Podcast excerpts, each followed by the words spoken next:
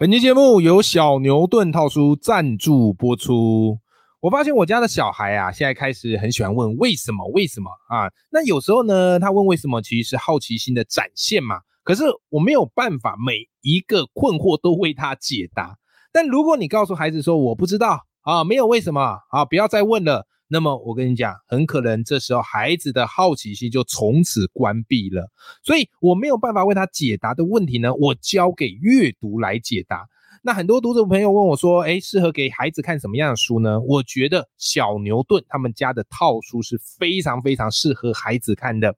这次呢，我跟小牛顿合作团购，哈，有三套我觉得很棒的书要推荐给大家。第一套叫做《改变历史的大发明》，这套我非常推荐，因为它彩色印刷，图文并茂，行距够大，排版舒服，总共有八册。而且它整套书都围绕在不同领域的重要发明啊，比方其中有一本叫做《十大生活发明》，里面呢会跟孩子聊肥皂是怎么除除掉脏污的，温度计是怎么测量温度的，等等等等啊，所以我觉得这一套书啊，孩子看的会非常非常的喜欢。第二套书我也大力推荐，叫做《漫画成语百科》。一开始看到这套书，我觉得哎奇怪，不就成语漫画吗？可是当我一打开，我发现哇塞！这真的也只有小牛顿才做得出来，为什么呢？一般的成语漫画只会聚焦在成语的意思，可是小牛顿他们家的成语漫画百科不得了啊！为什么？里面有三个系列：科学篇、动物篇、智慧篇，而且里面它不只会讲成语的意思，还会跟孩子讲这个成语背后的科学知识跟道理。哇，这个我觉得真的超酷的，是一个跨领域的整合。最后一套呢，好是叫做哇，原来是这样。前面刚刚介绍那两套比较适合小学生，但如果你家的孩子呢，跟我家孩子一样在幼儿园啊左右，那我觉得这一套会比较适合他们。那这一套呢，它全套有十册，这套书它是给孩子的科学百问百答，用贴近孩子的视角。以及孩子的语言，让孩子主动去思考。所以以上三个套书呢，在我这次的团购都有超低的折扣优惠，好，欢迎大家去通路比价，好，绝对是最低优惠，好不好？好，那目前呢，团购只剩下最后一天了，然后最后一天了，好，所以请大家尽情把握。那详细的团购资讯，我把它放在节目的资讯栏里头，欢迎大家来参考并且支持喽。上课累了要下课，工作累了要休息片刻，但是人生成长永不下课。嗨，欢迎来到 Life 不下课，我是欧阳立中，每天陪你学习练功，一起玩出你我的理想生活。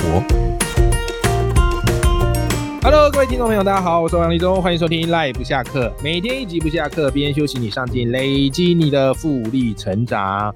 哎，听众朋友，还记得上个礼拜哈，我节目开始跟大家预告说，接下来我们会有一个新系列，叫做解忧角落。好，解忧角落，因为我节目做到现在为止，我发现，哎，很多时候我想讲的，不见得是大家会有的一些困扰，对不对？好，或许你对于成长、对于生活、对于职业规划有一些困扰，好，想要跟我来做交流，哎，所以我就开了一个新的系列，叫做解忧角落。好，非常欢迎大家来这个投稿。啊，那经过录取，我觉得这个问题呢，可以花一集来好好的跟大家来分享啊。那我就会专门做一集节目来跟你分享，很棒吧？好吧，很棒吧？好，那上个礼拜呢，还这个活动一推出之后，哇，回响非常好啊，好，收到不少朋友的来信。那我要跟大家分享，我们真的是玩真的，好不好？所以今天这一集呢，诶，我们从这些来信当中选了一个，我觉得这个问题非常棒，也是。大家平常生活中比较会遇到的状况，所以呢，今天这一集我要特别的来回馈以及来分享给这位提问的朋友，好吧？好，这个寄信的朋友呢，他叫做 Polly 哈，Polly 啊，哈，他寄了一个信啊，他说：“哎呀，欧阳老师，听你的这个 Podcast 一段时间了，哇，很多的收获，谢谢你给我们的浇灌啊，让我们成长。好，那这个他给我的一个问题是这样哈。” Polly 他说啊，因为工作之后生活规律是朝九晚五啊，其实没有什么时间去培养这个兴趣，所以下班呢就回家窝在比较舒适好的地方。就有一天突然发现自己好像没有什么朋友可以交流，所以他自己检讨了一下，觉得可能是因为他觉得跟人互动会有些压力。哎，这个我能理解好，就是会觉得说跟人互动好像戴个面具，平常我们跟别人的沟通以及私底下自己可能是不太一样的，好，所以他觉得比较不自在啊。然后他还有举一个例子啊，啊，他还举一个例子，他说，哎呀，有时候远远的看到认识的人会故意绕道，哎，这个 Polly，我跟你讲，我超有同感，偷偷说，我也是会这样。啊，我也是会，就有时候认识的人，我不见得会直接打招呼，可能会偷偷绕道。通常那种是认识但没那么熟，你知道吗？为什么？呃，其实也不一定是不想跟对方呃 social，而是因为觉得赶时间，或者一 social 可能要花很多时间，或者要尬聊。所以我也曾经做过一样的事，好不好？你并不孤单，OK？好，所以他说，呃，加上自己也没有特别的兴趣啊，可以与人建立连接，因此朋友比较少。只剩下一些工作上的同事和客户，我如何啊，在中年时期再重新找回朋友？我的心态该如何调整？有没有什么样具体的做法可以参考呢？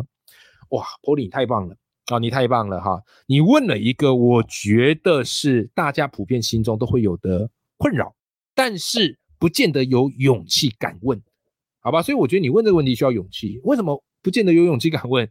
因为问了之后好像表示自己没朋友。啊，不太会这个人际社交，对不对？会有这样的感觉，好，所以我觉得你帮大家问了一个超级棒的问题。OK，那我这边哈就要来跟 Polly 分享，也要跟我们赖粉们分享哈。Polly 遇到的这个问题是这样哈，就是他其实有意识到想要从舒适圈拓展出去，OK，好，拓展出去认识一些新朋友啊，然后结交一些志趣相合的朋友。可是呢，因为社交会有一些压力。啊，我们也不是说特别善于社交的，那我们该怎么办？啊，就是他有这个意识，可是他觉得自己好像突破不了那个社交的压力，还有那种不自在，甚至是戴面具的感觉，怎么办？OK，好，我跟大家来分享哈，为了这个题啊，我特别去拟了哈，找了很多的资料哦来回答，再加上我个人的经验。首先，我先想讲朋友这件事，各位，你有没有发现，学生时期的朋友？跟我们出了社会时期的朋友不太一样，学生时期基本上认识朋友的成本非常的低，对不对？啊，举凡你们同届啊或不同届，只要同校或同个社团，夯不啷当你就有办法大家认识，对不对？啊，因为为什么？因为学生实习你时间很多啊，所以你交朋友是一件很自然的一件事情。所以学生实习的朋友最主要会比较属于那种因为个性相合啊。好，然后再来啊，彼此因为都学生嘛，彼此有个照应嘛，热闹嘛，不想孤独嘛，还有这种同才效应而聚合在一起。所以你在交朋友前，你不会想太多哦，你不会去思考太多。可是出了社会时之后，我觉得交朋友的心态会不一样，因为出了社会之后，你有很多事情要兼顾，工作、家庭，还有个人成长等等等等的，所以变成说你交朋友的成本变得比较高。你没有办法每一个都哈拉，对不对？如果你整天都在哈拉交朋友，哇，那你可能也是比较闲才有办法做到。所以出了社会之后交的朋友，我觉得他会比较偏向技能上的交换啊。你有什么能力，我有什么能力哦，我们做一个技能上的交换以及资源上的整合，好，会稍微比较有功利意义。OK，然后另外一个也有可能出了社会之后，你们。会交朋友啊，就是因为你们有一个共同的目标，好，对于某件事情很爱好、很喜欢，好，想要来拼一发大的，好吧？这个我觉得在朋友的定义上，我会把它区别成这两个，好。但你说，哎，出了社会之后有没有可能交纯粹的朋友？哎，也是有可能的，好，也是有可能的，好不好？那今天 Polly 的问题呢，我把它这样子来做一个区分，就是我想给 Polly 这个建议哈，主要分成三个层面。好，首先第一个层面是比较简单的哦，一般人任何人都可以做的，什么嘞？就是去参加一些实体的讲座或课程，注意要实体哦，不是线上，因为线上基本上是很难去交朋友的。实体讲座，啊，人与人见面，好，你看着别人的表情，你寒暄，你问候，你交流，比较容易有连结，好吧？那至于这种实体讲座报名那种很简单啊，你就去找那个什么 Occupies，什么活动通。有没有他们有个 A P P，你就活动通找，哦，然后去找对于你自己比较有兴趣的主题去参加嘛。OK，那你去参加这个实体讲座或者一些课程，然后怎么做呢？很简单，我跟你讲，三个很很重要的心法。第一个，尽量坐前面，尽量坐前面。虽然一开始你会有点不自在，但我会建议你尽量坐前面。你有发现坐后面人普遍比较不会很投入去参与课程，他就只是想听，对不对？可是你参加前面呢，离讲师讲者比较近，所以自然而然会有一些互动跟交流。好，所以第一个，那第二个呢，尽量在讲座开始或课程开始啊，讲师提问啊，或是这个这个问大家的时候，你就尽情的参与回答。你不要都不讲话，想说我后面再讲。我跟你讲，你前面不回答，你前面不去呼应，你后面就会越来越不敢，因为你会觉得很怪。我前面都没讲话了，然后突然我后面开始积极参与，人家会觉得我是怪咖，对不对？啊，所以尽量前面一开始啊，有什么活动或是有什么要上台的啊，有什么要交流，你就是主动积极点。好，第三个就是活动结束、课程结束、讲座结束之后，哎，私下可以跟讲者交流跟请益。最好方式就问问题啦，好，问问题你最简单，等你也不用想太多 social 的，好，就问一个问题，好，跟讲者做一些互动，好不好？这个是我觉得最简单的一个方式，那它可以有效的让你走出你自己工作上的舒适圈，然后去对外发展。那当然了，你去选的这个讲座一定是你有兴趣的嘛。那来的人呢，其实基本上你们的兴趣都会差不多，比较可以围绕在这个有兴趣的话题上打转。你不觉得有时候聊天很累的点是什么吗？就是彼此其实找不到什么兴趣可以聊，然后就要硬聊，你知道吗？像我觉得什么，呃，我是没参加过。像我觉得那种联谊的聊天，我觉得就会比较辛苦。对我而言，可能就比较辛苦，或者说没话硬要聊嘛，啊，没话就硬要聊嘛，啊，因为像我老婆她有个妈妈群组嘛，那有时候他们就是会一起约出去嘛。那妈妈们呢，因为他们都有生小孩的经验，所以他们很好聊。可是爸爸们，我跟你讲，爸爸们都有社交障碍，真的。我每次跟我老婆去他们那个妈妈群组聚会还怎么样，那爸爸们我完全不知道跟他们聊什么。为什么？因为聊天有时候你会发现，你如果有点 sense，你知道聊天尽量不要去聊工作，对不对？因为聊工作就聊到收入就有点尴尬，对不对？也不要去聊什么宗教，也不要去聊什么政治，对不对？然后投资也不要聊，对不对？那请问一下还有什么可以聊？对不对？就硬聊，但有什么可以聊？我不知道，所以。严格上来讲，有时候我也不是那么会 social 的人。但是如果今天有一个很具体的兴趣跟目标可以聊，我觉得那会让你比较自在，好不好？那我自己当初哦，我觉得我人生的一个很重要的转捩点，其实就是开始大量去参加实体讲座或课程。真的，为什么？因为我那时候在留职停薪写论文，写论文超无聊，就每天自己对着电脑跟一堆资料，超级无聊。好，所以我就要想要去找一些比较互动性的。所以那时候我就去参加一些工作坊，然后就在那个工作坊认识我人生导师，叫许荣哲老师。然后后来许荣哲老师开工作坊，他也邀请我去当他的助教，后来变他的讲师。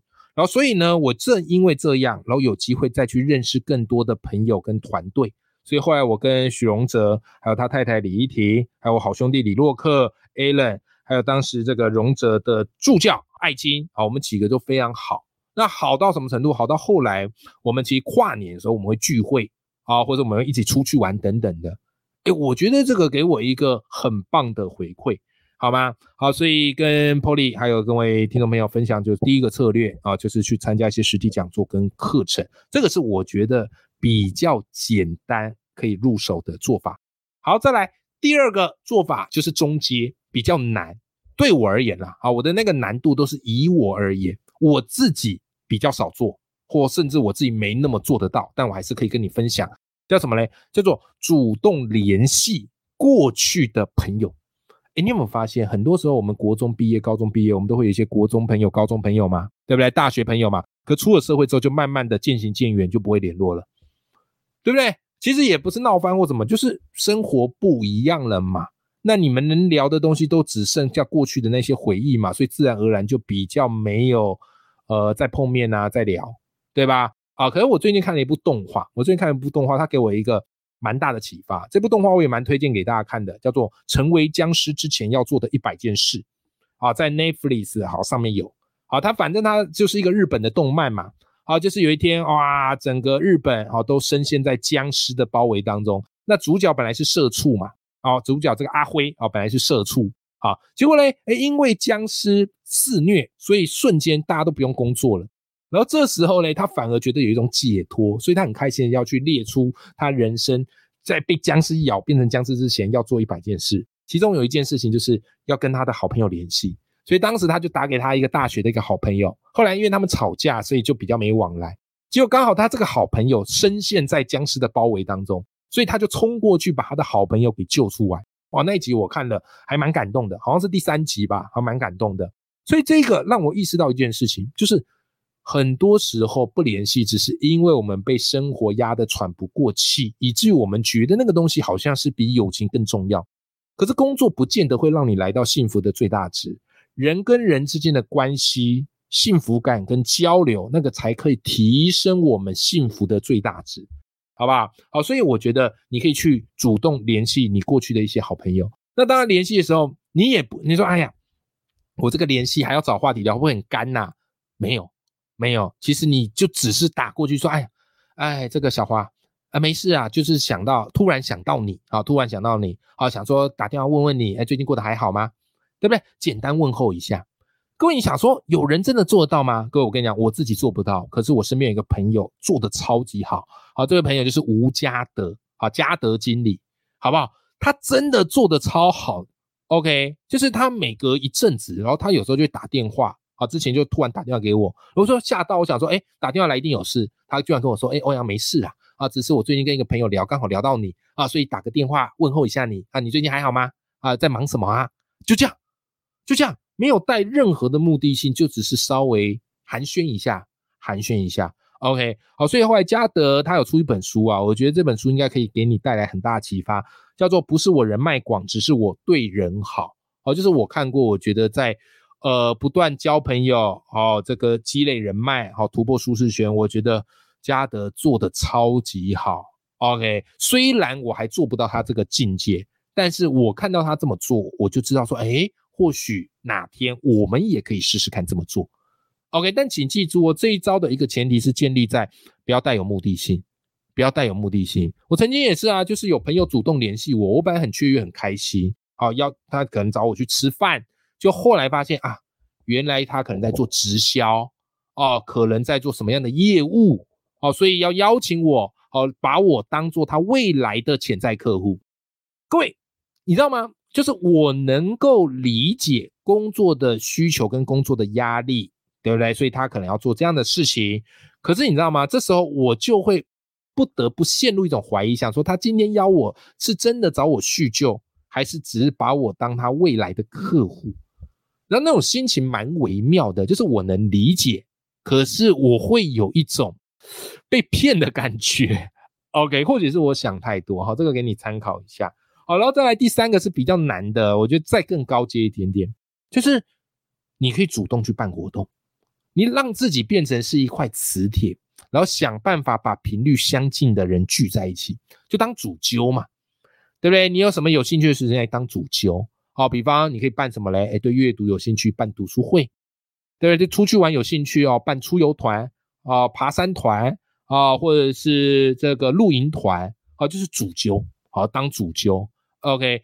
那当主就好处是什么嘞？你就可以非常光明正大的来连接跟认识大家，因为大家有事都会找你，你就不会那么的不自在，因为你要负责这件事情，好不好？好，所以呢，这个叫做主动办活动。像我们之前我自己做的就是所谓的办这个读书会，好办这个工作坊，好，但这个都是付费收费的活动，对不对？那这种好处是什么？会愿意付费来参加。哦，会愿意主动来参加，大部分都是对自己很有动力的人，所以你们频率会比较接近。我觉得交朋友最累就是频率不接近，然后又要硬要尬聊，那是我觉得最累的事情。我不太喜欢去处理人际上的情绪的问题，所以如果来的人本身就是我们频率接近，动能也接近，我觉得那就是一件非常棒的事情，好不好？好，那最后呢，一样哈，我推荐给 Polly 几本书。好，推荐给 Polly 还有大家几本书，都是在谈人际或突破舒适圈有关的。好，首先第一本叫做，哎，它就叫做首先打好关系。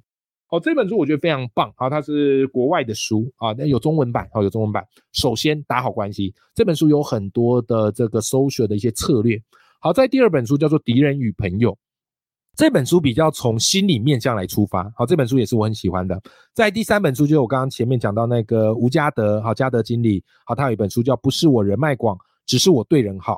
那我相信这三本书都可以给大家很大的启发。OK，好，希望今天的这一集回馈哈对大家有帮助。那也非常谢谢 Polly 问了一个这么好的问题。那我也要非常的坦白来讲啊，我不是属于真的很会 social 社交，就是我在台面上是会啊，比方我们今天什么聚会或在外面。这个大家彼此交流，我很 OK，但我私底下比较不是那么热爱主动联系或是维系关系的人，好吧？但是我知道，就是我这次社交的目的是为了什么，所以我有办法去调整我的状态跟应对的姿态。所以我觉得社交还是要去找到一个你最舒服的点，好不好？不要为了说为了社交而去硬改变自己的性格，然后硬要让自己变得很不像自己。我觉得那反而会让社交变成一种。压力，OK，好了，我们今天解忧角落系列就到这边。好，希望 Polly 有回答到你的问题。那也非常谢谢你愿意提出一个这么棒的问题，让我们听众朋友有机会来检视并且思考自己的人脉以及自己的这个社交的状况。OK。永远要记住，眼里有光，心中有火的自己。如果后面还有任何的问题，也欢迎我们的赖粉们，好，可以投稿到我的这个解忧角落。好，谢谢大家。那么我们下期节目见，拜拜。